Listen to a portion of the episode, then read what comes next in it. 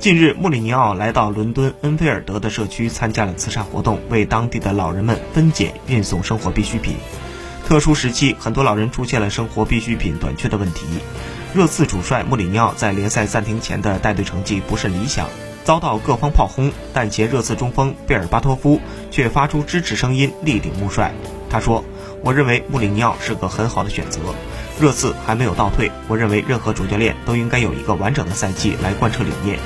热刺正经历艰难时刻，但穆里尼奥应该在下赛季得到评判。”贝尔巴托夫说。球员需要时间来适应新教练，特别是当现任与前任教练执教风格不同时。球队都有实力，但应该做得更好。